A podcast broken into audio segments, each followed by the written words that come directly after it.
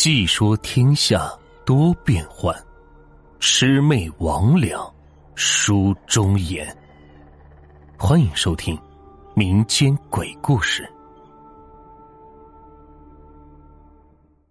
今天的故事名字叫《耍龙人的预言》。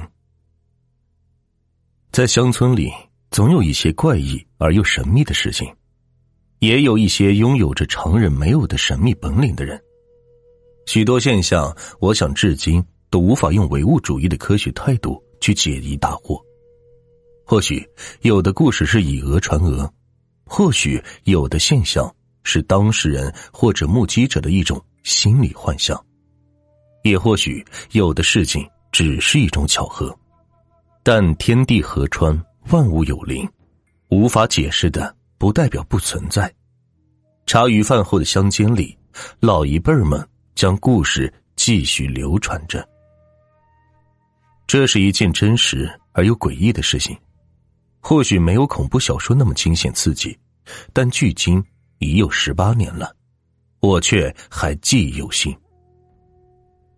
我的老家是位于湖南省一个地级市的某个小村庄里，地理条件还算不错，山清水秀，四季分明。虽然在事情发生的那个年代里，生活并不是那么的富裕，但也衣食无忧。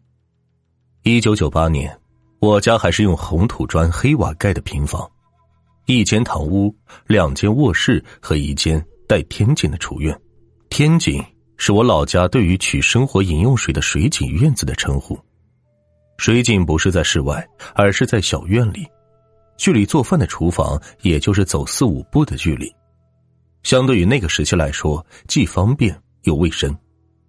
那个时期早已经分到了田户，我家五口人，有农用稻田七亩，除口粮外还能有所剩余，加上养鸡喂猪，种点其他的农作物，倒也算得上是家庭经济的一项重大收入。可尽管如此，但仍有一些其他偏僻山区的地方人吃不饱穿不暖。所以那个时候，村里经常会有一些挎着大布袋子、手持木棍、穿的破破烂烂的人沿街乞讨着。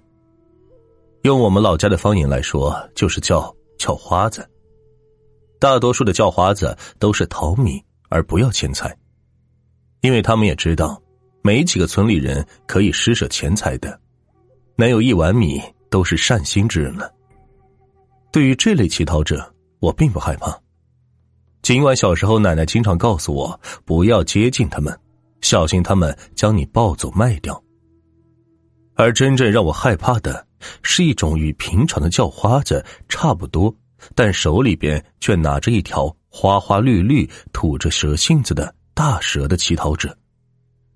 他们会走到人家门口，玩耍着蛇，脸上带着笑，念叨着好心人给点发钱财。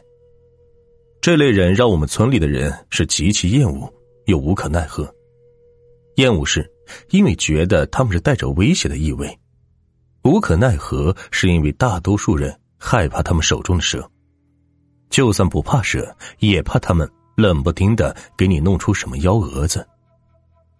但也有一种乞讨者，我既觉得害怕，又觉得神秘。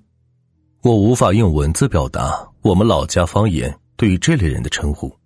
就暂且称之为耍龙人吧。这类乞讨者并不多，或许一百个过路的乞讨者中难有一个。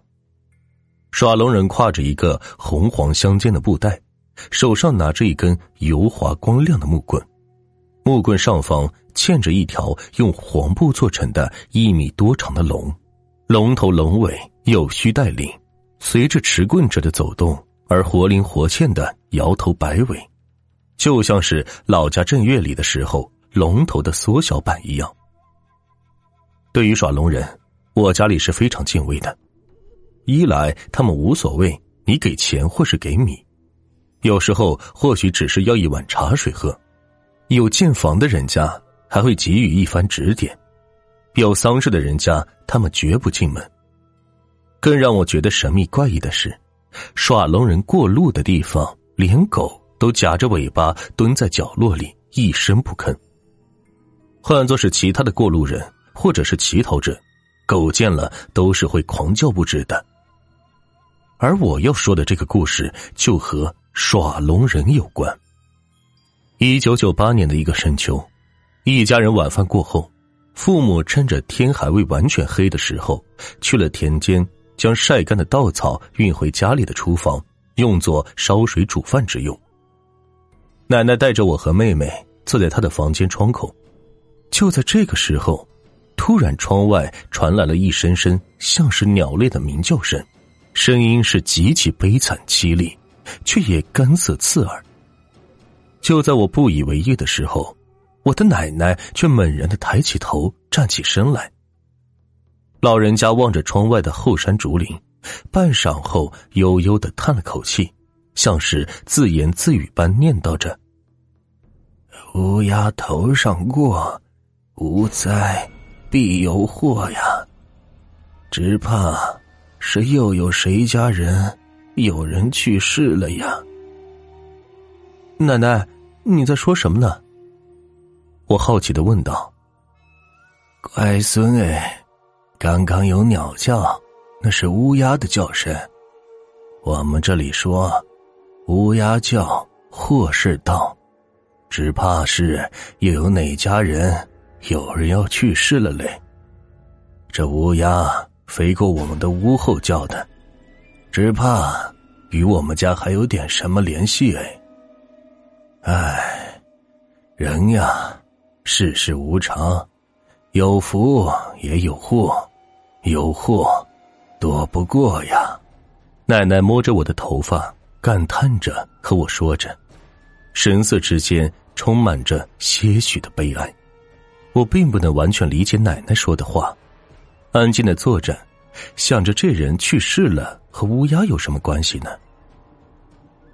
天色暗了，父母也从田间运回了最后一板车的稻草，放在了厨房草垛篮里，是码好。收拾过后，没多大一会儿，一个人骑着二八自行车停到了我家的屋前，叫喊着我父母的名字。我们出门一看，来的人是我父亲的三弟。也就是我的三叔，还没等我和妹妹争先恐后的称呼他一声，三叔一个踉跄便抓住了我父亲的双手，是哭出了声。一个二十多岁的汉子是哭红了眼，想必来的路上就是哭着的。父亲当时很惊讶，连忙就问老三：“你是怎么了？出什么事了？”三叔是止住了哭，一屁股坐在了我母亲提过来的木椅子上，是带着哭腔说道。大哥，嫂子，二哥去世了。啊！你说什么？怎么去世的？什么时候的事情？父亲大为惊讶，抓着三叔的肩膀问道，眼睛也是悄然泛了红。母亲也停住了倒茶的手，放下了茶壶，走进了我们。我突然有点想哭，眼泪在我的眼眶里是打着转转。三叔断断续续的说了事情的经过。父亲呆呆的站立了一会儿，转头对我母亲说道：“你去向其他的亲戚报丧，我现在就和老三过去，去老二的屋里。杨仔，你和奶奶在家里，你们明天再来老二屋里了吧？”说完，连衣服都没有换，快步从堂屋里推出自行车，就随着三叔离去。母亲又向我和奶奶交代了一番。简单的收拾了一下后，拿出一个手电筒，便出了门去往我三姨夫家。因为三姨夫家有一台座机电话，可以打电话将消息传达至其他的亲戚家附近有电话的人家里。母亲走后，奶奶和我和妹妹便关了门，坐在床上等待着母亲的回来。奶奶叹着气，嘴里是不知道念叨着什么。二叔去世的消息犹如晴天霹雳，将我们一家人的心都吊了起来。难过和悲伤的情绪像是石头入水般在心间荡漾开来。我的父亲一共有三兄弟，父亲是老大，刚去世的是老二，老三便是过来我家报丧的三叔，老四那个时候正在部队里服役。对于我来说，过世的这位二叔叔与我极为亲近。母亲怀我妹妹的时候，因为违反了计划生育政策，不得已只能躲避他乡，到别的亲戚家，而我没有人照顾，家里人便把我寄养在二叔家里，生活读书整整一年。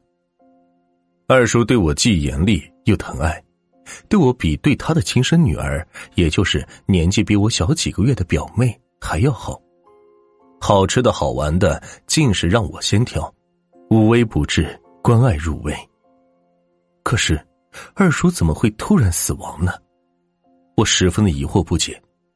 在我的印象里，二叔是一个高大健硕的汉子，年纪还不到三十岁，身体一直都很健康，也从来没有听说过有什么病痛啊。这有一身的力气和一手精湛的泥瓦匠手艺。为人也是极其厚道热情，性格脾气也很好，也从来没有与人发生过口角矛盾。村里谁家有个困难的事情，他总是热情帮忙，做事也是尽心尽力。这样一个家人、邻居、亲朋交口称赞的汉子，就这样不明不白的死亡，我至今想起都觉得奇怪。本集就到这里，下集更精彩。